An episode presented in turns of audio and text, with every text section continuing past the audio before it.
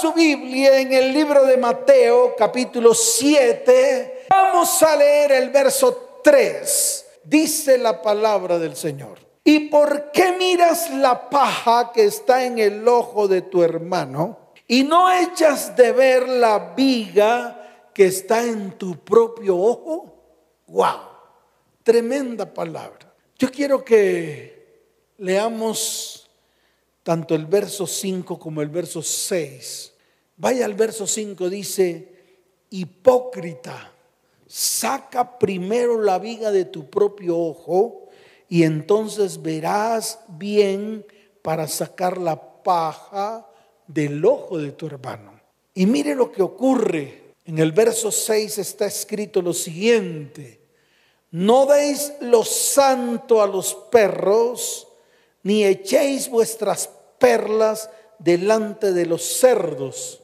No sea que las pisoteen y se vuelvan y os despedacen Amén y amén. ¿Cuántos dicen amén? Dele fuerte ese aplauso al Señor. Fuerte ese aplauso al Señor. Mire, el dedo acusador es una de las armas principales que el diablo usa para destruirnos, para acabarnos, precisamente para echar nuestras vidas, nuestro hogar y nuestra familia a los perros y a los cerdos. Dice la palabra en el libro de Juan capítulo 10, verso 10, el ladrón vino para robar, para matar y para destruir.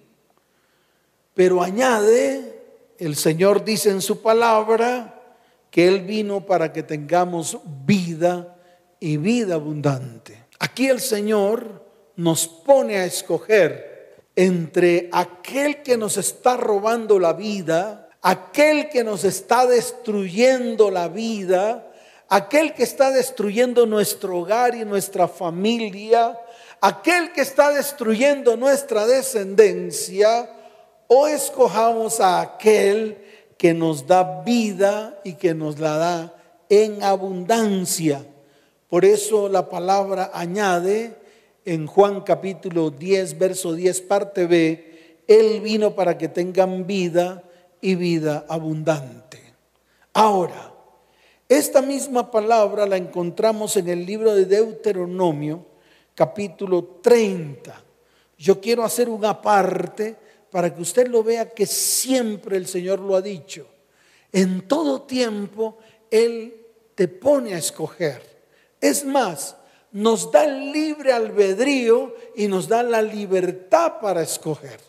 Y desde el comienzo el Señor siempre ha afirmado que escojamos pues la vida.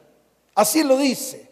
Mire lo que dice Deuteronomio capítulo 30 en el verso 19. Yo quiero que abra su Biblia allí. Mire lo que dice, a los cielos y a la tierra llamo por testigos hoy contra vosotros que os he puesto delante la vida y la muerte la bendición y la maldición. Y dice, escoge pues la vida para que vivas tú y tu descendencia. Entonces es importante que le pongamos la lupa a esto. Todo esto se basa en tomar decisiones.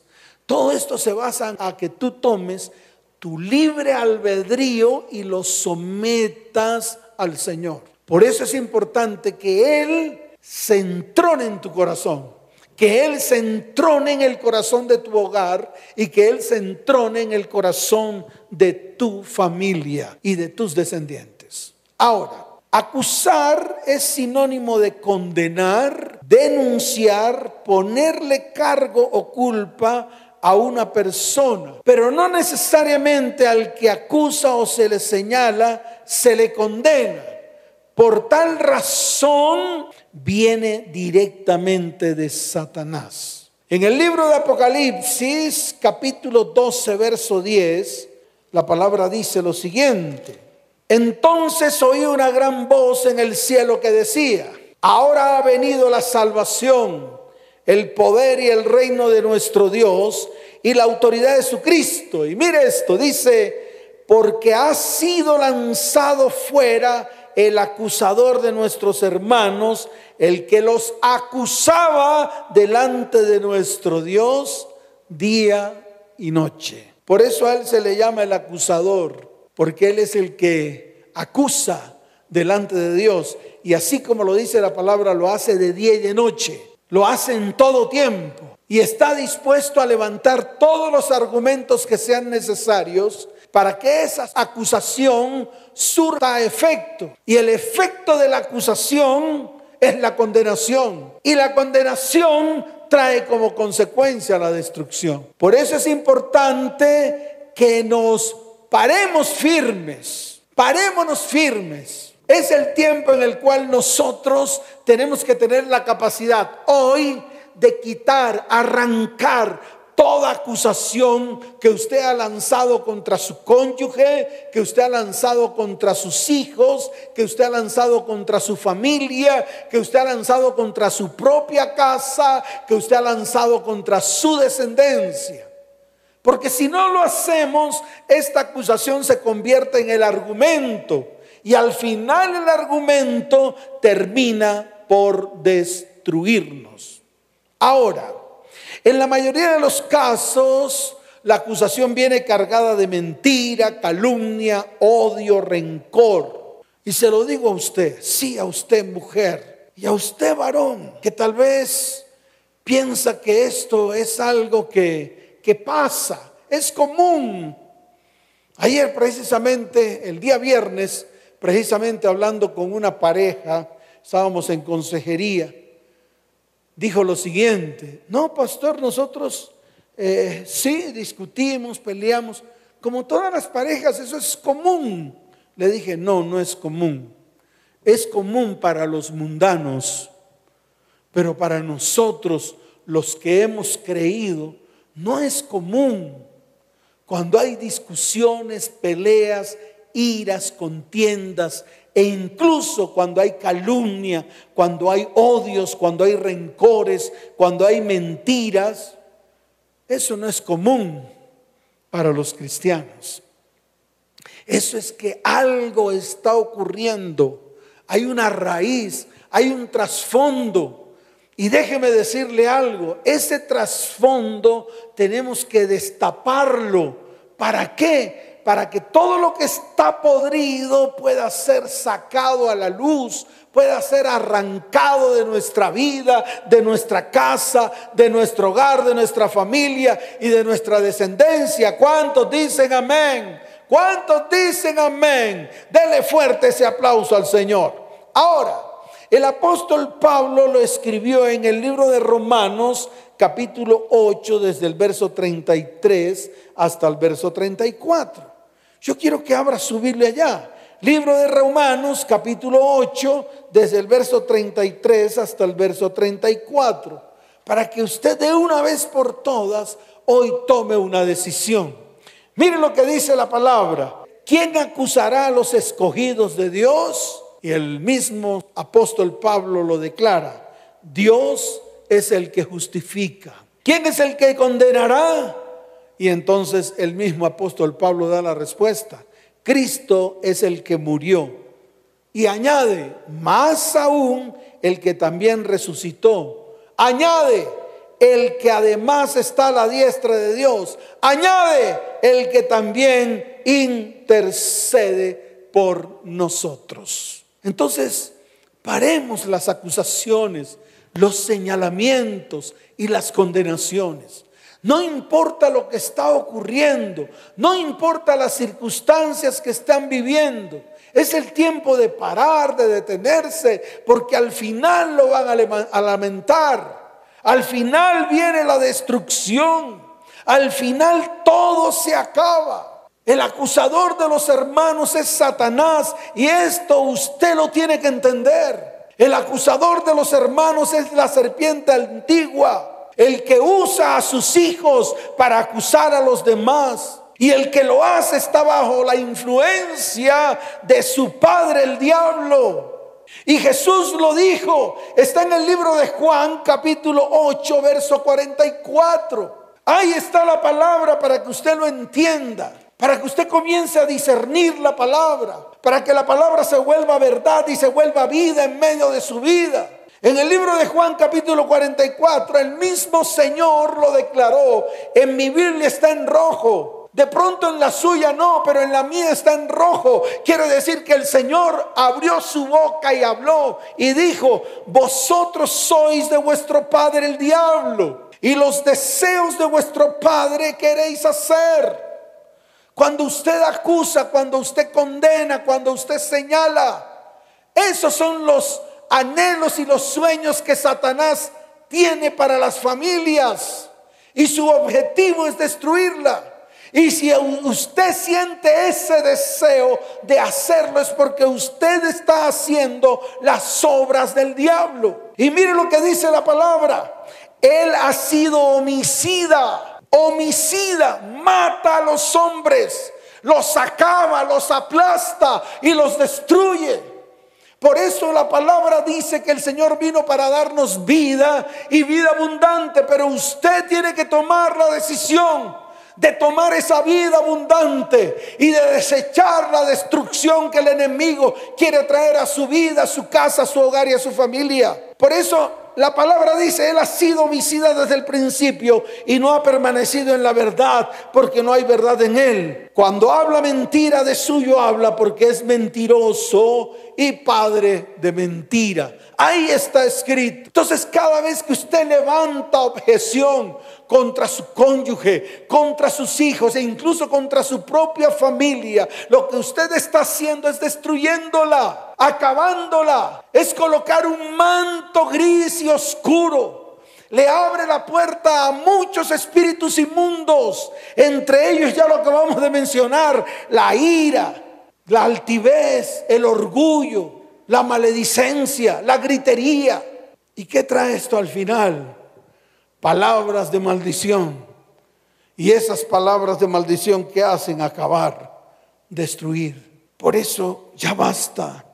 Tenemos que detenernos.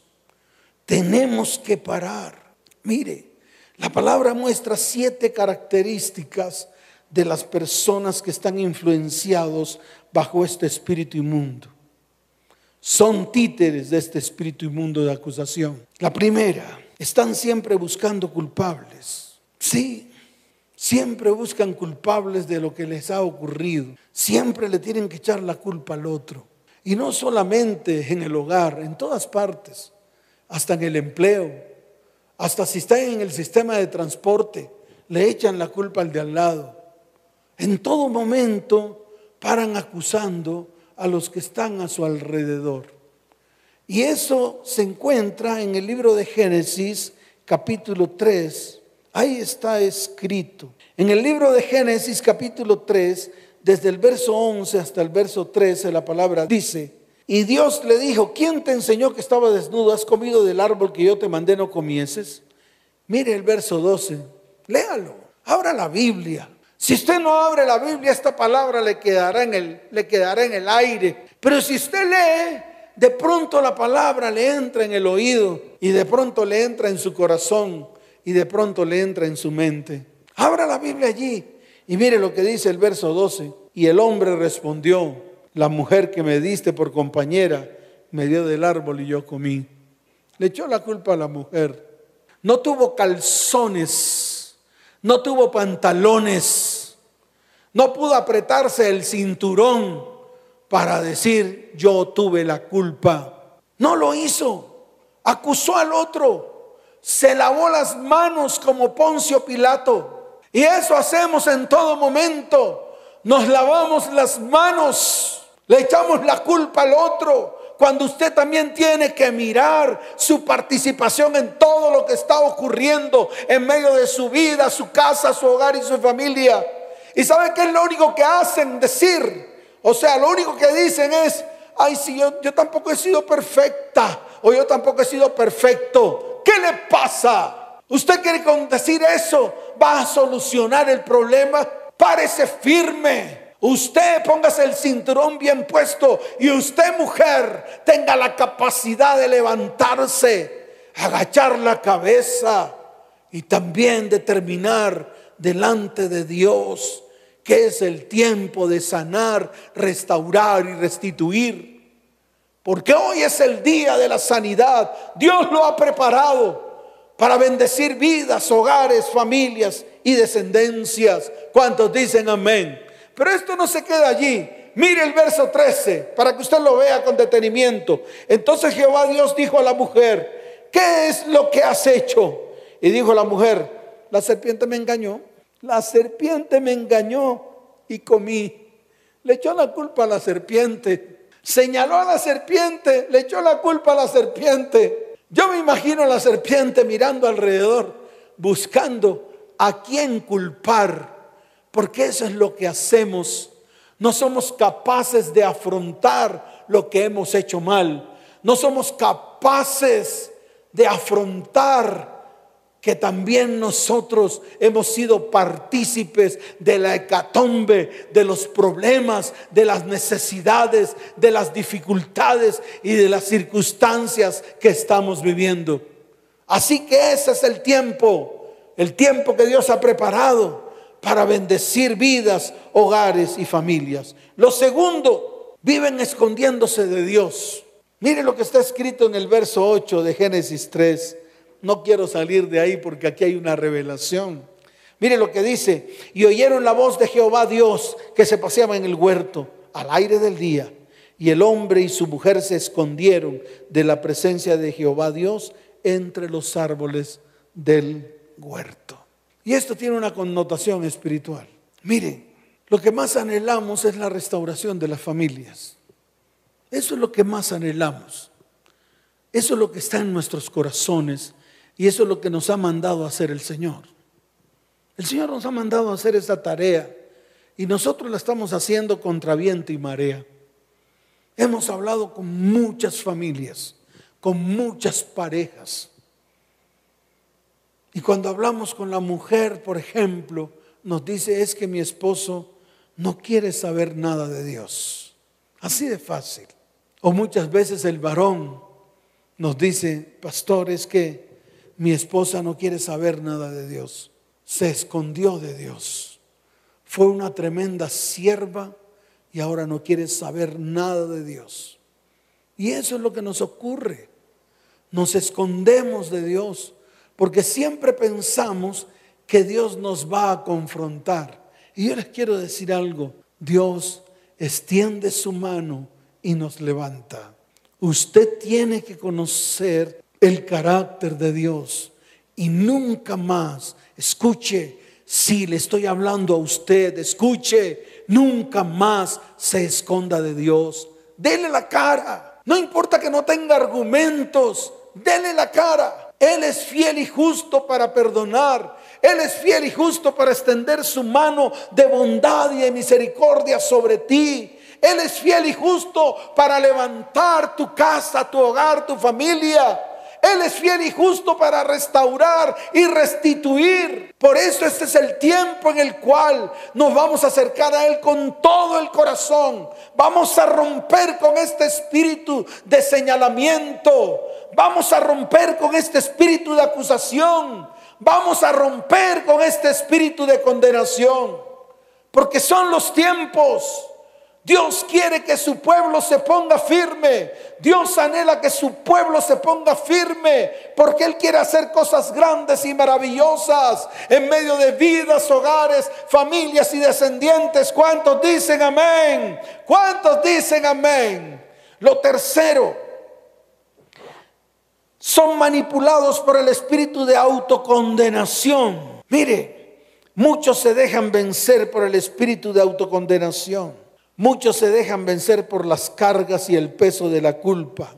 Muchos se dejan vencer por el remordimiento. Muchos se dejan vencer por la condenación. Pero sabe una cosa, haz lo siguiente, ve a la cruz y allí encontrarás la respuesta. Ve a la cruz y allí encontrarás al Señor totalmente desnudo, llevando tu vergüenza en su corona de espinas. Él llevó tu ruina, tu escasez, llevó tus pensamientos cargados de iniquidad, de pecado, de señalamiento. llevó los pensamientos que hay en medio de ti, de lo que tú piensas acerca del otro. Y cuando hablo de lo que piensas acerca del otro, hablo de lo que piensas de los más cercanos, de los que están a tu alrededor, de tus próximos. Porque el problema no es lo que está fuera de ti, el problema es lo que está dentro de ti, lo que tú piensas del próximo. Ve a la cruz, allí encontrarás las respuestas. El dolor en tu corazón está reflejado en esa lanza que atravesó su, su costado y fue hasta la punta del corazón y su corazón desangró completamente. En los clavos, allí fueron exhibidos públicamente todos los demonios y todos los espíritus inmundos que manipulan tu vida, tu casa, tu hogar y tu familia. Por eso, si tú estás siendo manipulado por el espíritu de autocompasión, qué bueno que vayas a la cruz. Si tú, escuche bien, Estás siendo manipulado por el espíritu de autocondenación. Mira todo lo que Cristo hizo por ti en la cruz del Calvario. Y no solo lo hizo por ti, también lo hizo por tu casa, también lo hizo por tu hogar, también lo hizo por tu cónyuge, también lo hizo por tu familia y también lo hizo por tus descendientes. Lo cuarto, Muchos son manipulados por un espíritu de autocompasión y muchas veces sentimos pena por nosotros mismos. Ante el espíritu de rechazo, la injusticia y la crueldad del hombre, nuestra respuesta natural es la autoprotección, que a menudo se ve reflejado como autocompasión. Cada vez que pensamos o decimos o sentimos que somos víctimas de las circunstancias o personas, podemos estar cayendo en una situación de autocompasión. Mire, en la Biblia se encuentra el ejemplo de Acab. Sí, un rey de Israel, terrible. Era un rey cuya esposa se llamaba Jezabel. Escuche bien, la cual introdujo en medio del pueblo a dioses falsos, tales como los Baales y la reina del cielo llamada Acera o Astarot. Y escuche bien, y levantó en ese pueblo, en el pueblo de Israel, levantó templos para que el pueblo adoraran a Baal y a Astarot y también para que adoraran a Yahweh. Terrible. Obviamente esto trajo consecuencias funestas al pueblo de Israel. Pero en medio de ese pueblo reinaba Acab y lo que voy a narrar se encuentra en el libro de Primera de Reyes, capítulo 21, desde el verso primero en adelante. Solamente voy a hacer la narrativa para que usted entienda el espíritu de autocompasión, de autocomiseración, ese espíritu que entró en la vida de Acab. Parecía un niño chiquito, anhelaba la viña de alguien que se llamaba Nabot. Y cuando fue allá a visitarlo, pues Nabot le dijo que no, que él no iba a cederle la herencia que había recibido. ¿Sabe qué hizo Acab? Se fue a su casa, se acostó en su cama y comenzó a llorar como niño chiquito. Empezó a darse golpes en el pecho. Comenzó a decir, pobrecito de mí, no me dieron la viña.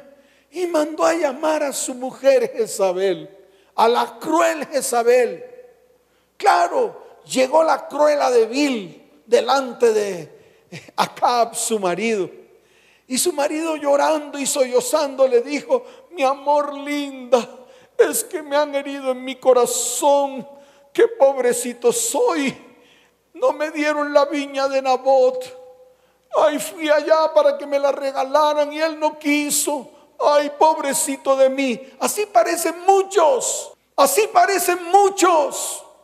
Con un espíritu de autocomiseración, de autocompasión. Y déjeme decirle algo, ¿sabe lo que hizo esta mujer? planeó todo para matar a Nabot, para que Acab se quedara con la viña. Fíjese cómo este espíritu inmundo trae muerte, trae destrucción. Por eso tenemos que tener cuidado cuando tratamos estos espíritus inmundos. Al final vemos injusticia. Al final vemos cómo se cometen injusticia por causa de estos espíritus inmundos que le abrimos la puerta y cuando le abrimos la puerta lo que viene a nuestras vidas es destrucción. Parémonos firmes. Ya basta de tanta destrucción en medio de nuestra vida, casa, hogar, familia y descendencia. Ahora, toda acusación, escuche, viene envuelta con injusticia. Y eso está en el libro de Primera de Juan, capítulo 3. Vaya allá. Libro de Primera de Juan, capítulo 3. Vamos a leer el verso 10 y también vamos a leer el verso 14 está al final de su Biblia. Mire lo que dice la palabra. Libro de Primera de Juan capítulo 3 verso 10 dice la palabra. En esto se manifiestan los hijos de Dios y los hijos del diablo. Todo aquel que no hace justicia y que no ama a su hermano no es de Dios. Tremendo. Ahora mire el verso 14, más adelante. Nosotros sabemos que hemos pasado de muerte a vida en que amamos a los hermanos. El que no ama a su hermano permanece en muerte. Entonces es importante que no introduzca nunca más ni a su vida, ni a su casa, ni a su hogar, ni a su familia injusticia. Porque toda esta injusticia viene precisamente de ese espíritu de señalamiento, de acusación que destruye y acaba.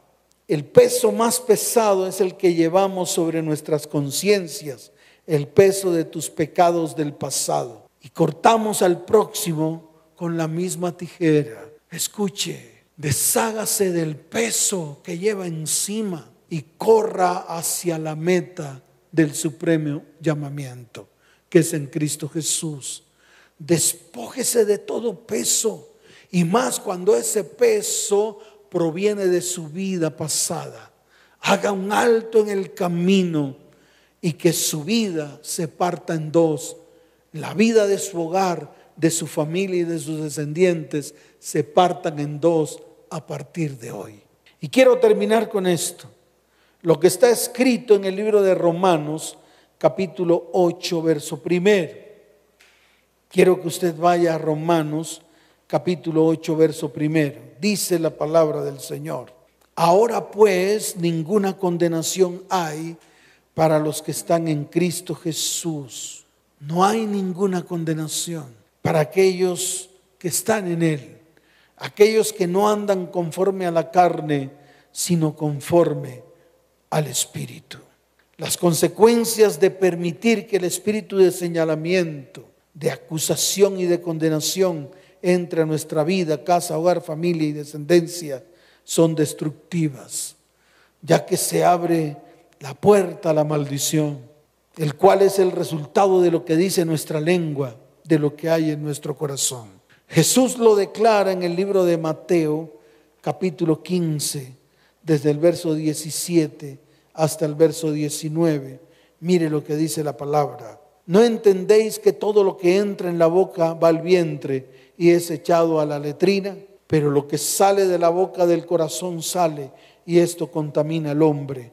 Y viene el verso 19 que dice, porque del corazón salen los malos pensamientos, los homicidios, los adulterios, las fornicaciones, los hurtos, los falsos testimonios y las blasfemias. Estas cosas son las que contaminan al hombre, dice el Señor en su palabra. Así que hoy es el día, hoy es el día, hoy es el día de cambiar la condenación, el señalamiento y la acusación por palabras que bendicen, por palabras que exaltan, por palabras que santifican, por palabras que edifican. Ya basta de que usted esté llevando a través de su boca maldición a su hogar y a su familia. Porque escuche bien, de toda palabra que usted declare, de toda dará cuenta en el cielo. Vamos a colocarnos en pie y vamos a reunirnos en familia.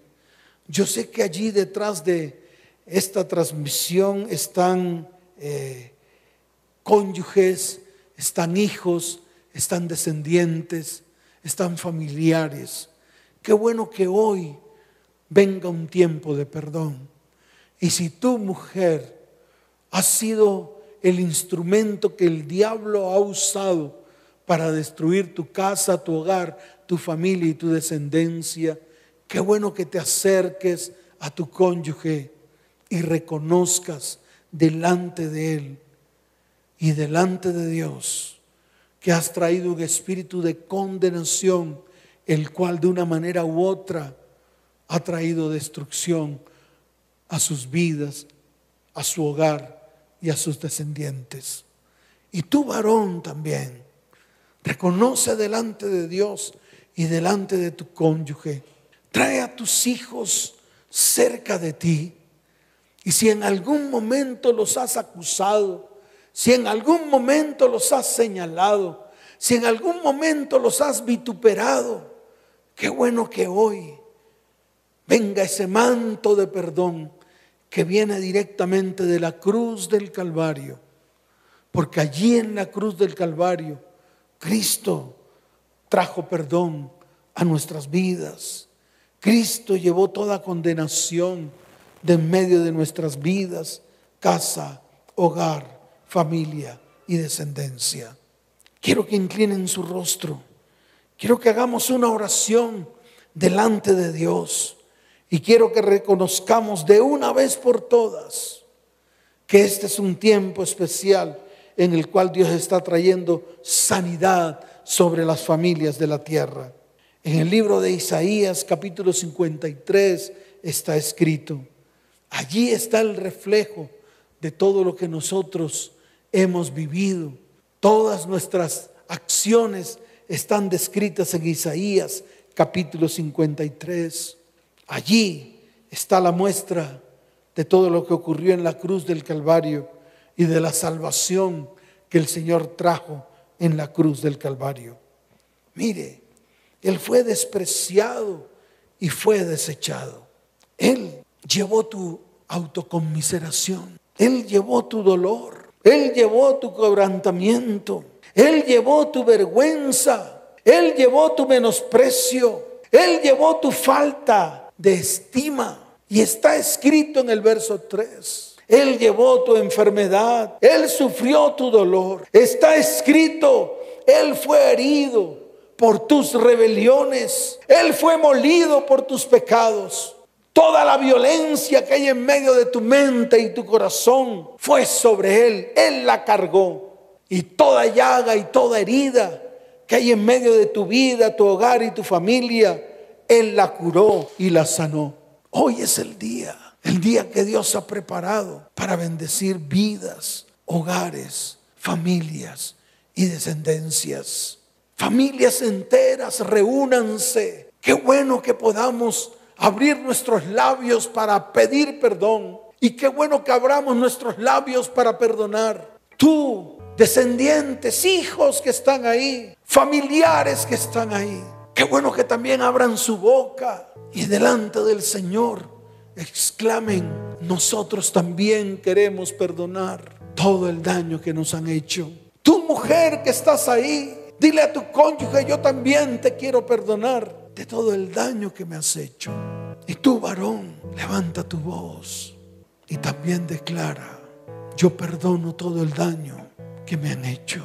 Tu mamá, papá, tíos, primos, sobrinos. Que venga esa paz que sobrepasa todo entendimiento. Que venga esa paz para que venga limpieza en medio de nuestras vidas, en medio de nuestra casa, en medio de nuestro hogar y nuestra familia. Levantemos nuestras manos al cielo. Ahora miremos la cruz del Calvario.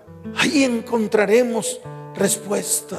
En esa cruz del Calvario encontramos a un hombre clavado, crucificado, molido.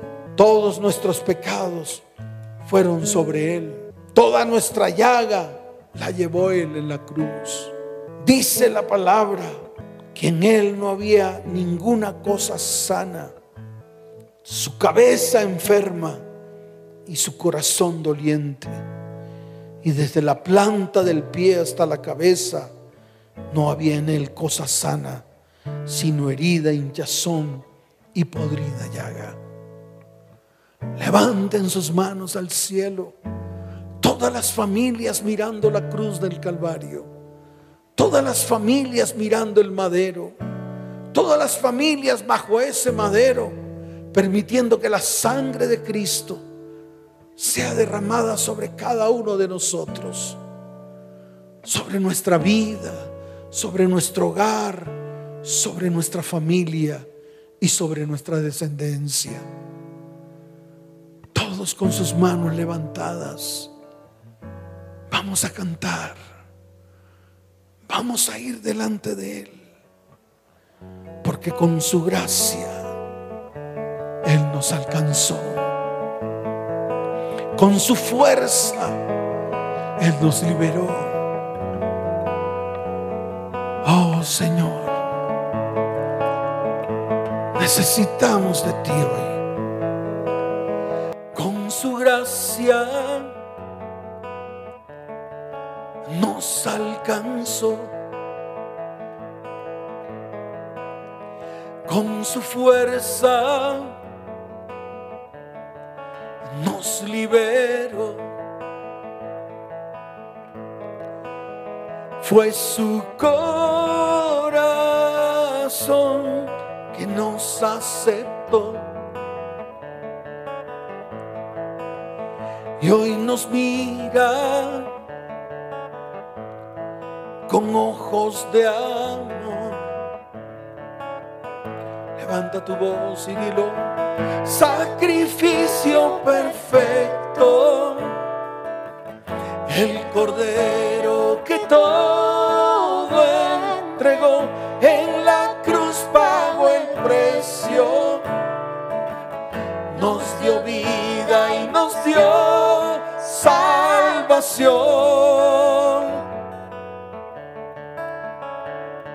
Levantar todos nuestra voz, porque hoy es día de libertad.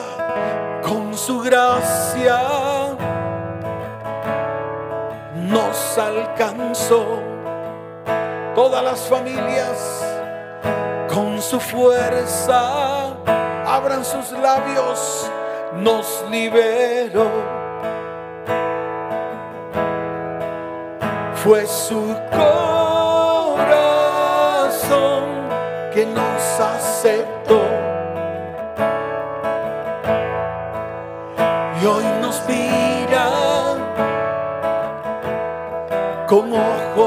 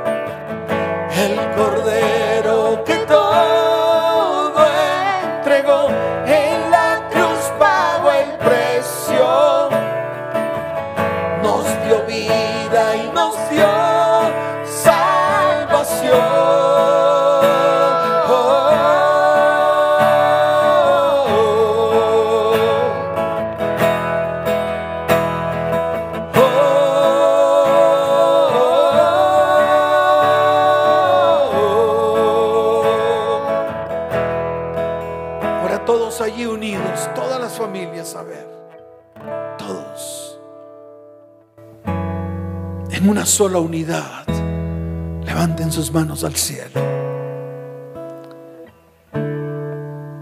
abran sus labios y declaren delante del Señor, amado Padre, hoy atamos y encadenamos el espíritu de señalamiento, el espíritu de acusación y el espíritu de condenación que hemos permitido que entre a nuestras vidas, a nuestra casa, a nuestro hogar y a nuestros descendientes.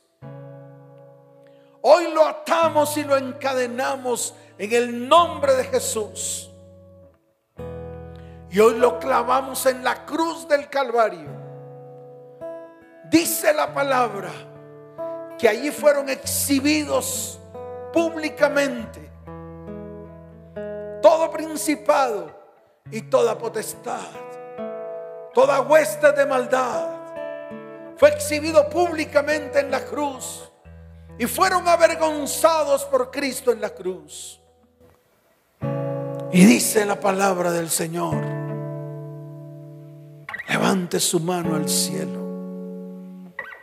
Y él triunfó sobre estos espíritus inmundos y los derrotó y los avergonzó en la cruz del Calvario. Y nosotros lo creemos. Por eso levantamos nuestra voz y declaramos el poder de tu sangre. A la muerte venció el poder de tu sangre. Nos dio vida y nos redimió el poder de tu sangre las cadenas rompió. El poder de tu sangre, vida eterna nos regaló. El poder de tu sangre a la muerte venció. El poder de tu sangre nos dio vida y nos redimió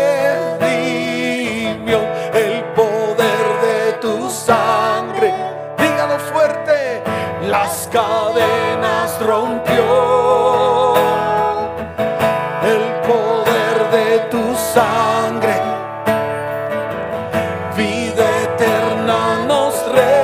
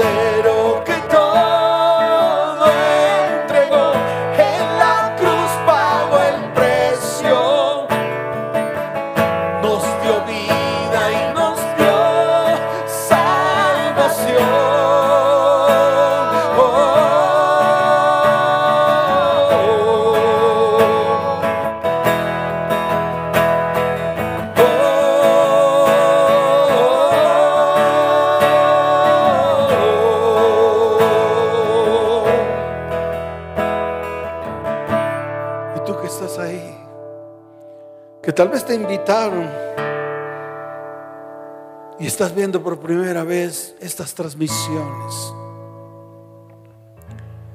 Qué bueno que hoy coloques tu mano en tu corazón. Qué bueno que tú levantes la otra. Y qué bueno que conmigo hagas esta declaración. Señor Jesús, hoy te recibo dentro de mi corazón como mi único y suficiente Salvador. Escribe mi nombre en el libro de la vida y no lo borres jamás. Señor, quiero conocerte más. Quiero saber más de ti. Quiero conocerte como, como hijo. Quiero conocerte como discípulo. Y te doy gracias. Y si tú anhelas que te guiemos en este tiempo. En estos momentos están apareciendo ahí en la pantalla un número de celular al cual puedes escribir. El 320-315-9990. Allí puedes escribir. Allí se comunicarán contigo también. Y comenzarás a vivir una vida en Cristo Jesús. Las familias de la tierra que están allí detrás de esta transmisión, quiero que levanten sus manos al cielo. Porque quiero orar por ellos y quiero bendecirlos. Levanten sus manos, abracen a sus hijos, abracen a su cónyuge, abracen a sus familias, regocíjense y gócense, porque hoy ha sido un día de perdón, de sanidad y de restauración. Padre amado Señor, amado Dios, amado Elohim, hoy coloco las familias de la tierra delante de tu perfecta presencia. Hoy te pido que los bendigas, que los guardes. Señor, haz resplandecer tu rostro sobre ellos. Levántalos en tus brazos, Señor. Colócalos en el hueco de tu mano, amado Dios. Y derrama sobre ellos paz abundante y sobreabundante. Hoy colocamos el nombre del Señor en medio de tu pueblo. Está escrito